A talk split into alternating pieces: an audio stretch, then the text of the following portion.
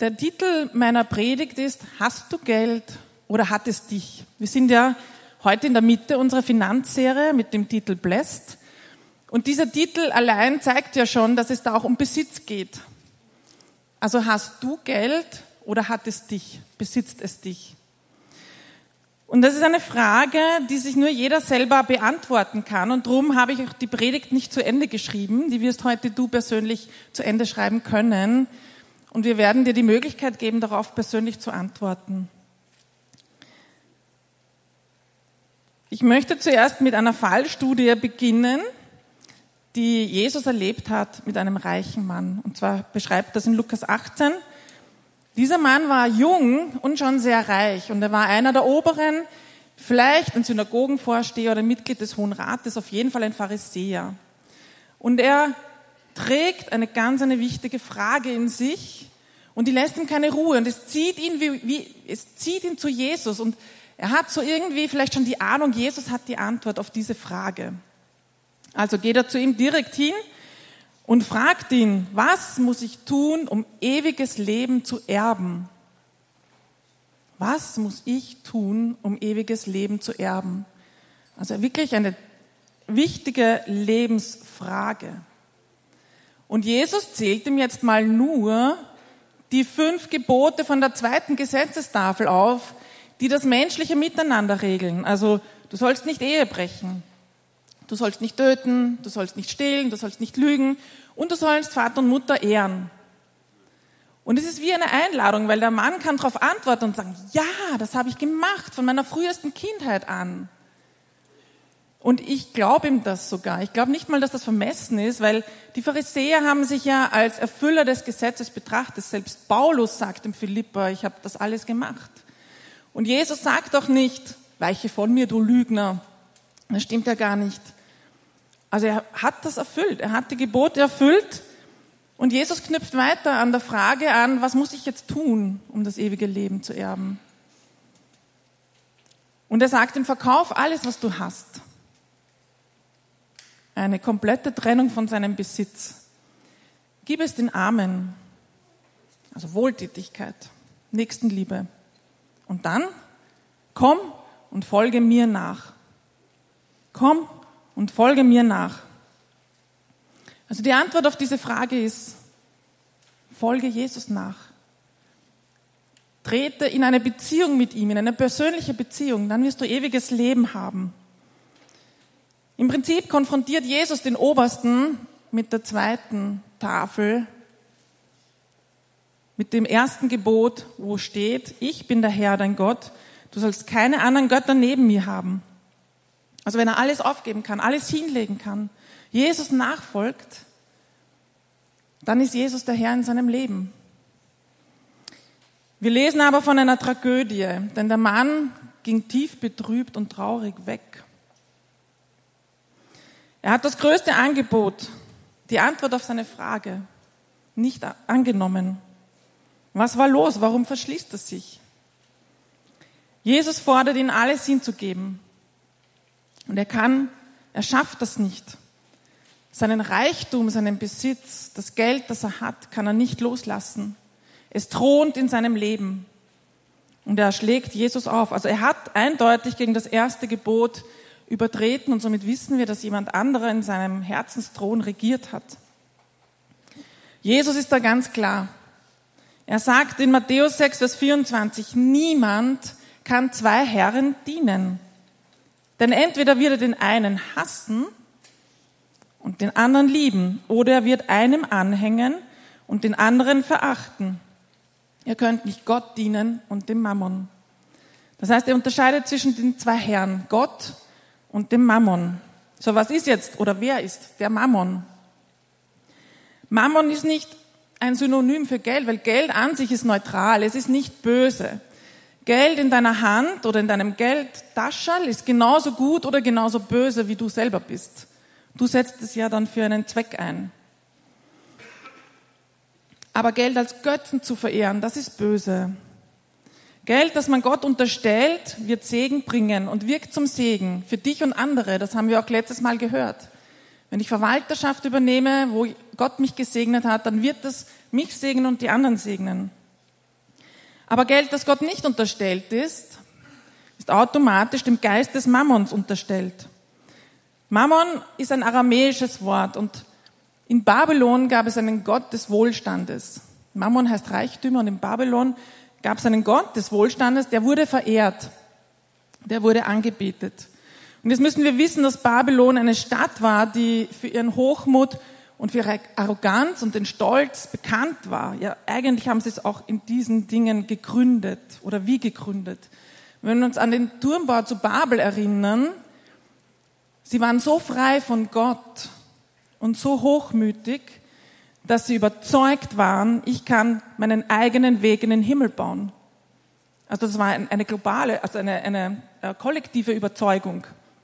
Wir schaffen es ohne Gott in den Himmel. Wir bauen uns unseren eigenen Weg in den Himmel. Und dieser Geist des Mammons hat genauso diese Arroganz und ähm, will dir wahrmachen oder weismachen, dass du dir deinen eigenen Weg ohne Gott bauen kannst. Im biblischen Sinne ist das eine Macht der Finsternis, die sehr mächtig ist, der Geist, der hinter dem Geld steht. Und was heißt das jetzt dem Mammon dienen? Dieser Geist des Mammons versucht dir Dinge einzuflüstern. Wie zum Beispiel, du brauchst Gott nicht. Vertrau auf deinen Reichtum. Du bist frei von Gott.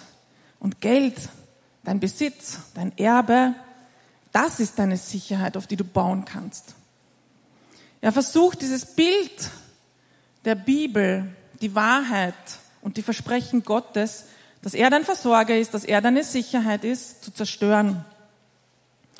Einerseits versucht er das, indem er dir Mangelgefühle oder Ängste, Sorgen zu streuen versucht über deine finanzielle Situation. Und auf der anderen Seite ist es so, dass er dich verlocken will zu Reichtum, zu mehr, zu Geiz, zu Gier, immer mehr. Und diese Sehnsucht, die du eigentlich drinnen hast, versucht er mit Besitz zu stillen, mit Geld zu stillen. Er lässt dich glauben, dass er deine Hilfe in der Not ist, dass er dir Trost geben kann, wenn du traurig bist, mit Geld, mit Besitz. Und das stimmt nicht, weil es ist eigentlich die Aufgabe Gottes. Es ist die Aufgabe des Heiligen Geistes, dein Beistand zu sein. Es ist die Aufgabe des Heiligen Geistes, dein Tröster zu sein. Er will das auf trügerische Art und Weise versuchen, dass du dem Materiellen mehr vertraust als Gott und seinen Verheißungen, seinen Versprechen, auch den Erlebnissen, die du vielleicht schon hattest mit ihm. Und wenn das passiert, dann übertreten wir das erste Gebot. Ich bin der Herr, dein Gott. Du sollst keine anderen Götter neben mir haben. Der Mammon versucht sich in dein Herz zu nisten und den Thron einzunehmen. Und wenn das passiert, dann werden alle deine Leidenschaften, alle deine Gedanken, alle deine Gefühle, all dein Streben nach Sicherheit sich nach dem einen ausrichten. Nach Geld, nach Besitz, nach Reichtum, nach mehr. Und das wird so die Wahrheiten Gottes überdecken. Da wird ein Schleier draufgelegt. Also die Lebenslüge, die der Mammon streut, ist, solange ich Besitz, Reichtum und Materielles habe, hat mein Leben Sinn. Ich bin wichtig. Ich bin wertvoll und ich bin abgesichert. Das heißt, er hat den Thron in deinem Leben übernommen. Und jetzt sagt Jesus, niemand kann zwei Herren dienen. Er stellt fest, Jesus stellt fest, es ist möglich, dass man statt Gott dem Mammon dient. Das ist eine Tatsache. Jesus sagt, das ist möglich. Aber er sagt auch, es ist unmöglich, beiden zu dienen. Man wird den einen lieben, den anderen verachten, dem einen treu ergeben sein und dem anderen dienen. Halb, halb geht nicht und das ist auch für uns Österreicher so. Wir lieben ja 50-50, ein bisschen da, ein bisschen dort, ein bisschen ein schöner Kompromiss muss sein. Aber auch für uns sagt Jesus, nicht einige, nicht manche, sondern er sagt, niemand kann zwei Herren dienen. Und das sagt er sehr eindringlich. Und ich möchte euch eine Tabelle zeigen, die einfach den Unterschied zeigt, was passiert, wenn der Mammon an erster Stelle sitzt und was passiert, wenn Gott an erster Stelle steht. Wenn einer von den beiden Herren in meinem Leben herrscht. Also beim Mammon sehen wir, man lebt egoistisch, man lebt stolz, voller Hochmut. Wenn Gott an erster Stelle steht, sind wir befreit, großzügig zu leben. Wir haben diese Freiheit, großzügig zu sein, zu segnen. Mammon an erster Stelle hält uns immer unzufrieden. Der will mehr. Egal, wenn du das Neueste hast, das Beste, das Teuerste, es wird wieder nicht reichen. Er hält dich unzufrieden. Das ist gefangen. Es wird nie reichen. Er hält dich unzufrieden und immer willst du mehr. Mit Gott an erster Stelle werde ich für das, was ich habe, egal ob es wenig ist, egal ob es viel ist, dankbar sein können. Mammon sagt, die Antwort auf jedes Problem, das du auf jedes Problem, das du hast, ist Geld. Mehr Geld. Mit Gott an erster Stelle ist die Antwort auf jedes Problem, das du hast, die Beziehung zu ihm, der Austausch zu ihm, seine Versprechen, sein Wirken in deinem Leben, der Heilige Geist, der dich bevollmächtigt. Er ist das er ist die Antwort auf jedes Problem, das du hast. Mammon an erster Stelle in deinem Leben heißt, du bist frei von Gott. Du baust dir dein eigenes Leben. Gott an erster Stelle heißt, ich bin frei für Gott. Ich bin nicht mehr im Besitz des Mammons, sondern ich bin ein Kind Gottes und ich bin der Erbe, die Erbin seiner Herrlichkeit. Gehen wir zurück zu dem jungen Mann. Die Jünger sind bestürzt. Also sie fragen sich ja, sehen, wie der weggeht und Jesus eigentlich nicht annimmt. Und sie sind bestürzt und sagen, ja, wer kann dann gerettet werden? Was bei Menschen da unmöglich schien, ist bei Gott möglich, weil jeder kann gerettet werden. Jeder kann gerettet werden, indem er Jesus an, den, an die erste Stelle seines Lebens setzt, weil wir aus Gnade diese Möglichkeit bekommen haben. Aus Gnade hat jeder die Möglichkeit, gerettet zu werden. Und die andere Frage, die sich daraus ergibt, ist, muss jetzt jeder Christ oder jeder Mensch, der sich bekehrt, auch alles aufgeben, seinen ganzen Besitz hergeben? Manche Menschen haben das gemacht, wenn wir an Mönche denken oder an die Nonnen. Aber im Neuen Testament ist das keineswegs so. Wir lesen, dass Zachäus die Hälfte seines Besitzes behielt. Petrus behielt seinen Besitz in Kapernaum und Maria und Martha, die hatten auch einen nicht geringen Besitz, den sie behalten haben.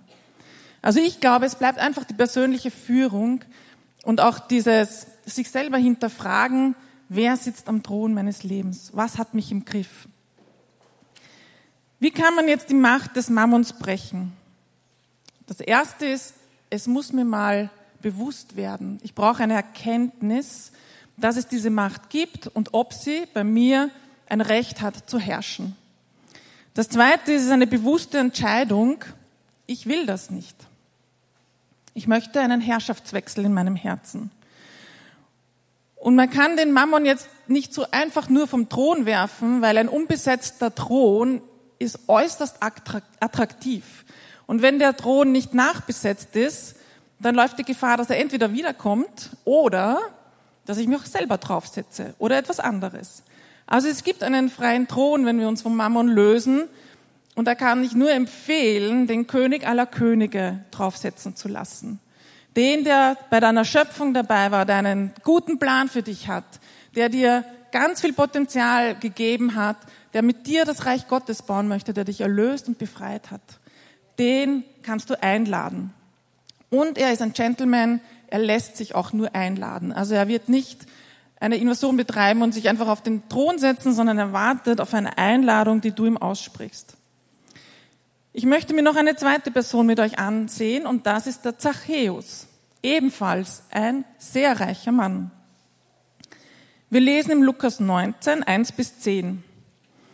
Jesus kam nach Jericho. Sein Weg führte ihn mitten durch die Stadt. Zachäus, der oberste Zolleinnehmer, ein reicher Mann, wollte unbedingt sehen, wer dieser Jesus war. Aber es gelang ihm nicht, weil er klein war und die vielen Leute ihm die Sicht versperrten. Da lief er voraus und kletterte auf einen Maulbeerfeigenbaum. Jesus musste dort vorbeikommen und Zachäus hoffte, ihn dann sehen zu können. Als Jesus an dem Baum vorüberkam, schaute er hinauf und rief, Zachäus, komm schnell herunter ich muss heute in deinem Haus zu Gast sein. So schnell er konnte, stieg Zachäus vom Baum herab und er nahm Jesus voller Freude bei sich auf. Die Leute waren alle empört, als sie das sahen. Wie kann es sich nur von solch einem Sünder einladen lassen, sagten sie. Zachäus aber trat vor den Herrn und sagte zu ihm, Herr, die Hälfte meines Besitzes will ich den Armen geben. Und wenn ich von jemandem etwas erpresst habe, gebe ich ihm das Vierfache zurück. Da sagte Jesus zu Zachäus, der heutige Tag hat diesem Haus Rettung gebracht. Denn, fügte er hinzu, dieser Mann ist doch auch ein Sohn Abrahams. Und der Menschensohn ist gekommen, um zu suchen und zu retten, was verloren ist. Zachäus, ein Zöllner. Damals war es so, dass die Römer die Zöllner für eine Fixsumme verpachtet haben. Und deswegen haben die Zöllner dann versucht, wenn sie diese Fixsumme eingesammelt haben, möglichst viel noch obendrauf zu verlangen, damit sie selber reicher werden. Das hat sie ziemlich verhasst gemacht bei den Juden, weil erstens waren sie Kollaborateure, die mit den Römern zusammengearbeitet haben, und zweitens haben sie sich auf ungerechte Art und Weise finanziell bereichert und waren so wie die Blutsauger eigentlich. Und deswegen waren sie sehr, sehr verhasst. So Zachäus, jetzt ein Chefzöllner, das bedeutet, dass er sehr intelligent gewesen sein muss. Er musste organisatorische Fähigkeiten gehabt haben, war gesellschaftlich gewandt und hellenistisch gebildet. Und jetzt sehen wir, dass kurz nach der Begegnung mit diesem jungen Mann wieder ein reicher Mann auf Jesus zu warten scheint. Er kennt Jesus vom Hören sagen und er tut alles dafür, dass er ihn jetzt selber trifft. Wahrscheinlich war Zachäus ein Millionär. Er ist habgierig. Geld war die Nummer eins in seinem Leben. Er war so blind durch seine Gier, dass er sich auch auf Kosten anderer bereichert hat. Und Zachäus ist ein Beispiel für alles, was Jesus über die Gefahr von Geld sagt. Dass es eben, dass diese Gier, dieses Mehrwollen nach unserem Herzen greift und dass das eigentlich dann unsere Ängste und unsere Wünsche beherrscht und dadurch ähm, der Egoismus in vollem Ausmaß hervorbrechen kann und nicht mehr der andere in meinem Blickfeld ist oder das Wohl des anderen in meinem Blickfeld ist. Wir lesen aber auch, dass Zachäus eine innere Wunde hatte. Also er war verachtet, er war verspottet, er war wahrscheinlich aus seinem sozialen Kreis auch irgendwie ausgestoßen, aber er war auch sehr klein. Und das kann ich mir vorstellen, dass ihm das innerlich verletzt hat, wie er da behandelt wurde, wie er sich empfunden hat im Vergleich zu anderen. Und er spürt, dass diese Wunde, die er da mit sich mitträgt, sein ganzes Geld nicht heilen kann. Da hilft ihm sein Geld, sein Besitz nicht weiter. Und ich kann mir vorstellen, dass er so eine Ahnung hatte, dass Jesus möglicherweise sein Heiler sein kann für diese innere Wunde. Möglicherweise hat er sich auch schon gedacht, vielleicht ist das jetzt wichtiger als mein ganzes Geld. Das weiß ich nicht. Auf jeden Fall war ihm das so wichtig, dass er seine Ehre und Würde als Ober-Oberzöllner hinter sich gelassen hat und wie ein kleines Kind auf einem Maulbeerbaum klettert, um Jesus zu sehen. Jesus geht nicht vorbei. Auch an einem Zöllner geht er nicht vorbei. Er bleibt stehen. Er sieht ihn. Er sieht ihn bis Zachäus sich gesehen fühlt. Das ist ein ganz ein persönlicher Blick, ein tiefer Blick. Und er sagt, ich muss heute bei dir essen. Und das ist nicht so ein einfaches Essen, wie wir heute vielleicht mit Fremden oder Bekannten essen, sondern in der damaligen Kultur war das Miteinander essen, Freunde werden. Das heißt, alle in der Umgebung wussten sofort, wow, Jesus ist mit einem Zöllner, Jesus will mit einem Zöllner Freund werden. Das hat eine, eine ganz starke Wirkung. Also Jesus ladet ihn aktiv ein in eine Freundschaft. Was wiederum alle entsetzt. Nur Jesus und Zachäus nicht. Wir lesen sogar, dass Zachäus ihn mit Freuden aufnimmt. Und das ist wie eine innere Befreiung. Ich habe jemanden, der mich sieht, wie ich bin, der mich nimmt, wie ich bin, trotzdem. Und er spürt irgendwie, dass er sich das nicht kaufen kann mit all dem, was er hat. Jesus gibt ihm etwas, was Geld ihm nie gegeben hat. Freundschaft, eine persönliche Begegnung, Annahme, Erlösung und das total unverdient. Er kann sich's nicht kaufen und mit seinem moralischen Lebenswandel nicht verdienen. Und das trifft den Zachäus wie einen Blitz. Er nimmt ihn in sein Haus und er will jetzt zu Jesus gehören. Ganz klar, das hat er erkannt. Aber er erkennt noch was Zweites, nämlich, dass das Geld zwischen ihm und Jesus steht. Geld wird plötzlich ein Problem und nicht mehr die Liebe seines Lebens. Und anders als bei dem jungen Mann davor findet hier tatsächlich die Bekehrung eines reichen Mannes statt. Zachäus lässt einen Herrschaftswechsel zu. Er trennt sich von dem Mammon und er ladet Jesus ein. Er möchte ab jetzt nur mehr, dass Jesus in seinem Leben dienen kann. Und deswegen fängt er an, auch auf der finanziellen Ebene Jesus was zu versprechen. Er bekennt etwas, was vorher falsch war, möchte er jetzt in den Segen verwandeln, weil er Jesus an erster Stelle hat. Er verspricht, dass er die Hälfte seines Besitzes den Armen geben wird. Das Gesetz Mose hat aber nur zehn Prozent verlangt. Das heißt, um seine Gier und Habgier zu überwinden, wird er extrem großzügig und gebend. Das zweite Versprechen, da geht es um Gerechtigkeit. Also da, wo er auf unehrliche Weise verdient hat, möchte er das Vierfache zurückgeben. Das Gesetz Mose hätte in diesem Fall vorgesehen 20 Prozent. Er gibt das Vierfache zurück. Jesus sagt, heute ist dir und deinem Haus Rettung zuteil geworden. Das ist die Frage, die der junge Mann gestellt hat. Und Zachäus hat es empfangen. Wir sehen, Reiche können Jünger Jesu werden. Das ist so cool, weil Gott interessiert nicht unser Kontostand. Das ist ihm egal. Er schaut sich den Zustand, den geistlichen Zustand meines Herzens an. Ihn interessiert mein Herz und nicht, wie viel in meinem Besitz ist. Zachäus spürt, dass er Heilung bekommt, dass da wie eine Herzensoperation ist, weil ein Herrschaftswechsel stattfindet. Und dieser Herrschaftswechsel macht ihn frei vom Mammon und frei für Gott. Wir sehen das eben in dieser Haltung, wo er frei wird vom Geld, wo er in diese ihm zugedachte Freiheit kommt, die auch wir haben. Wir haben diese Freiheit von Jesus zugedacht, wenn wir uns für ihn entscheiden. Wir sehen das in folgender Frage. Er fragt nicht mehr, na ja, wie viel muss ich jetzt geben? Also wenn ich etwas muss, dann hält mich immer noch was zurück, wie wenn es mich noch gefangen nimmt. Ich bin nicht ganz frei, wenn ich sage, ich, was muss ich geben? Er fragt, wie viel kann ich geben? Und bei dem Können habe ich eine Freiheit, weil ich das will. Da ist ein, ein Einstellungswechsel, nachdem dieser Herrschaftswechsel stattgefunden hat. Und bei dieser Frage, wie viel muss ich geben oder wie viel kann ich geben, muss ich auch immer an die Spende denken. Wie viel muss ich geben? Muss ich zehn Prozent geben? Das ist eine oft gestellte Frage. Und da wünsche ich mir, dass wir alle in diese Freiheit kommen, wo wir sagen, ich kann geben. Manchmal merke ich, dass wir das Erlösungswerk für unsere Sünden zu 100 Prozent annehmen. Aber über unser Geld wollen wir schon noch selber daher sein und sagen, was damit passiert und was damit also wir wollen das bestimmen, wofür es ausgegeben wird. Und ich erlebe, dass das manchmal wie so eine zweite Bekehrung sein kann, die dann bis in mein Geldtaschel hineinreicht, wo ich sage, alles hat Jesus für mich hingegeben. Sein ganzes Leben.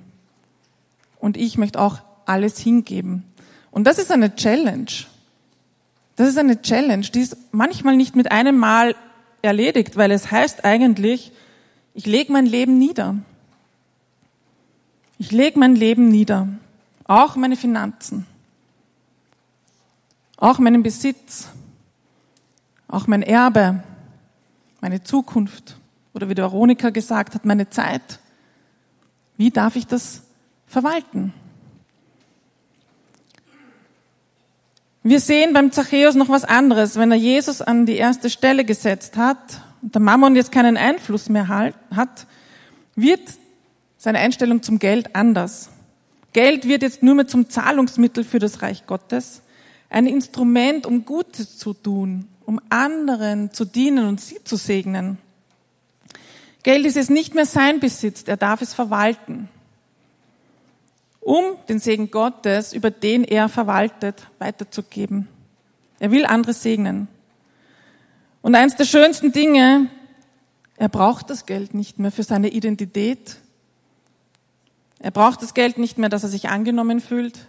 Er braucht das Geld nicht mehr, damit er sich sicher fühlt. Identität, Annahme und Sicherheit hat er zu 100 Prozent bei Jesus gefunden. Also die Gnade Gottes, dieses unverdiente Geschenk, das er bekommen hat, hat ihn komplett revolutioniert. Seine Einstellung zum Geld ist verändert und er ist frei davon. Ich glaube, dass wir davon wichtige Prinzipien ableiten können für unser Leben, wenn wir Jesus an erste Stelle setzen. Das ist einmal das Erste. Jesus an die erste Stelle setzen und großzügig geben, in meinem Ausmaß, wie ich es geben kann. Und andere auch mit meinem Geld zu segnen. Wir haben letztes Mal gehört, wir sind Verwalter von dem, was Gott mir gibt an Segen. Und dann immer wieder fragen, also wenn ich jetzt als, mich als Verwalter sehe, dann immer wieder Rücksprache zu halten. Wie kann ich es verwalten? Wie kann ich es einsetzen? Wofür soll ich es ausgeben? Wen kann ich segnen? Eigentlich im Dialog bleiben mit meinem Herrn, der jetzt darüber herrscht in meinem Leben. Und für mich selber ist, je nachdem, wie frei ich geben kann, immer so ein Gradmesser, wie viel Einfluss ich ausgesetzt bin. Und deshalb haben wir uns schon vor Jahren entschieden, ganz treu und gehorsam immer am ersten des Monats unseren Zehnten zu geben. Das haben wir entschieden für uns als Familie und das machen wir immer. Für mich bedeutet geben nicht verlieren, sondern für mich bedeutet geben frei werden.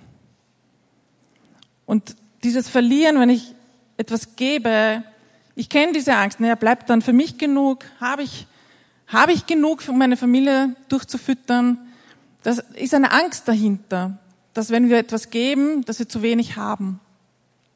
Aber da möchte ich einfach die Wahrheiten Gottes ganz groß in meinem Leben immer wieder deklarieren. Der Herr ist mein Hirte, ich werde keinen Mangel haben. Ich werde keinen Mangel haben.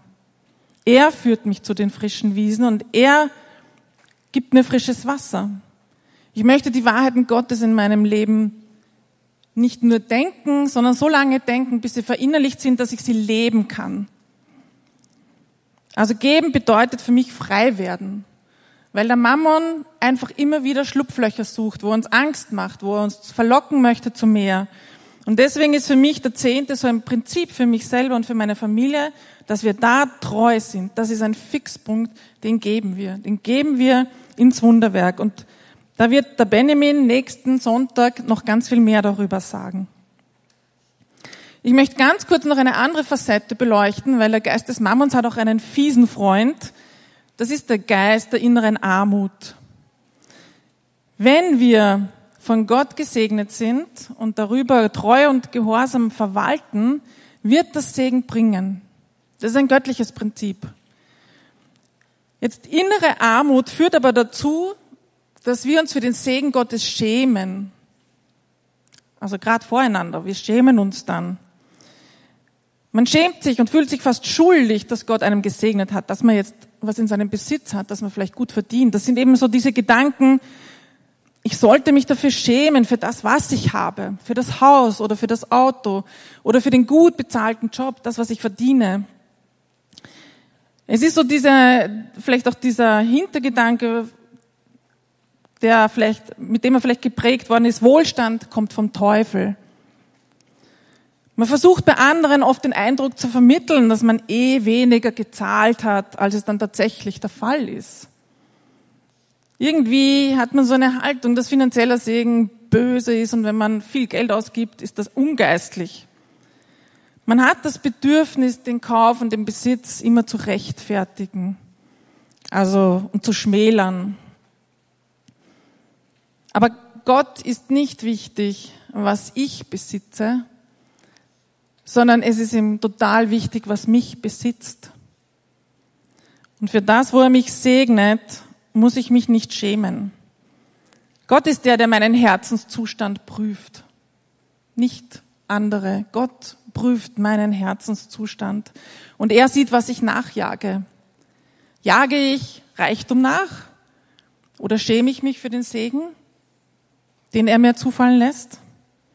Ich glaube, wir dürfen uns da immer wieder selber richtig einschätzen und ehrlich sein. Das ist entscheidend für unsere geistliche Gesundheit. Jesus ist da sehr klar und sehr eindrücklich. Ich möchte noch mal kurz zusammenfassen, bevor du eine Antwort geben kannst. Geld an sich ist nicht böse. Es kann für rechte und ungerechte Zwecke eingesetzt werden. Es kann für zeitliche und ewige Ziele eingesetzt werden. Geld als Götzen zu verehren ist böse. Also wenn Geld nicht Gott unterstellt wird, dann hat der Geist des Mammons Wirkungskraft. Aber Jesus zerrt den Mammon ans Licht und entlarvt ihn und seine Identität, seine trügerischen Strategien. Jesus verwendet ganz viele Gleichnisse, wo es um Besitz geht oder um Geld. Und das ist nicht, weil er der reichen Elite eins rüberwischen möchte, sondern das ist deswegen, weil es uns alle was angeht. Egal wie viel wir besitzen, es geht uns was an. Weil Geld, Besitz, Erbe kann die Beziehungen untereinander beeinflussen in negativer Weise oder sogar zerstören. Und es kann auch meine Beziehung zu Gott negativ beeinflussen und zerstören. Und diese Gefahr, die möchte Jesus uns bewusst machen. Deswegen warnt er so eindringlich davor. Aber Geld, das Gott unterstellt ist, ist gesegnet. Geld, das Gott und seinen Zielen unterstellt ist, da steht Gottes Geist dahinter. Es wird für ihn eingesetzt. Er, Gott wird nicht ersetzt, sondern es wird für Gott und sein Reich eingesetzt, um ihn zu dienen, um andere zu segnen. Und für diese Tatsache müssen wir uns auch nicht schämen, sondern dürfen dankbar sein. Dein Schöpfer und dein Erlöser hat dich berufen, in der Freiheit zu leben. Ich möchte da aus Galater eine Bibelstelle vorlesen. Christus hat uns befreit, damit wir als Befreite leben. Bleibt also standhaft und lasst euch nicht wieder in ein Sklavenjoch spannen. Ich finde diesen Vers so ermutigend, weil auf der einen Seite ganz klar zeigt, du bist befreit. Du bist befreit. Niemand kann dich gefangen halten. Niemand kann dich in Unfreiheit führen. Du bist befreit. Jesus hat dieses Werk für dich vollbracht heute. Kannst du es annehmen? Er möchte dich von allem frei machen. Sei das jetzt das Geld, sei das eine Last, die du mit dir herumschleppst, seien das Ängste, seien das Probleme, Krankheiten. Er kann dich befreien. Er hat das Werk schon vollbracht. Du kannst es heute annehmen. Und es, dieser Vers zeigt, dass wir als Befreite leben können. Wir können als Befreite leben. Jesus befähigt uns, der Heilige Geist befähigt uns, in diesem Status des Freiseins weiterleben zu können. Es zeigt aber, bleibt standhaft und lasst euch nicht wieder in ein Sklavenjoch hineinzwingen. Das zeigt den Kampf, dem jeder von uns ausgesetzt ist. Jeder von uns muss sich immer wieder neu positionieren. Was hat die Kontrolle in meinem Leben? Wer hat die Kontrolle in meinem Leben? Was ist Jesus noch nicht unterstellt? Und da lade ich euch jetzt ein, einen kleinen Selbstcheck zu machen. Ihr könnt die Augen schließen und einfach mal, so wie Zachäus, innezuhalten, zu schauen, was will mir Jesus heute sagen? Was darf ich heute erkennen? Gibt es etwas in deinem Leben, das dich von Gott frei macht? Beugt sich ein gewisser Bereich oder ein Thema oder eine Sache nicht vor Jesus, dem allerhöchsten König? Baust du auf Sicherheiten, die dich nicht glücklich machen können? Dann lade ich dich ein, dass diese Dinge heute die Kraft in deinem Leben verlieren. Dass du sie entthronst. Es kann niemand anderer als du.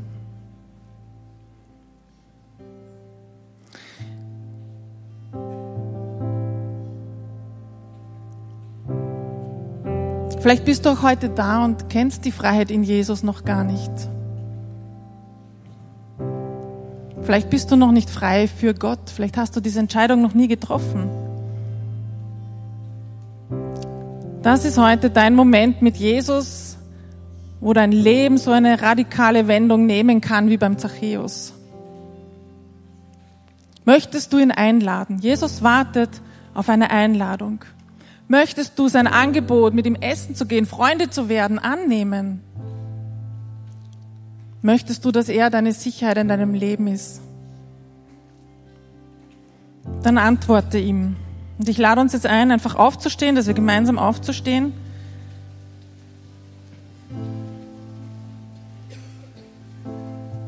Und ich lade ein, dass das Ministry-Teams und die ältesten Staff bitte vorne hinstellen.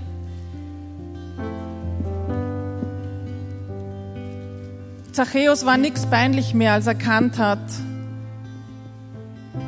dass es ohne Jesus nicht mehr weitergeht. Dass er die Antwort auf seine innere Wunde ist.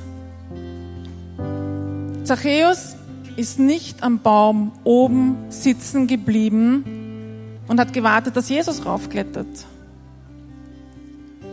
Zachäus ist sofort vom Baum runtergegangen zu Jesus hin. Und ich lade dich jetzt ein, dass du zu Jesus kommst.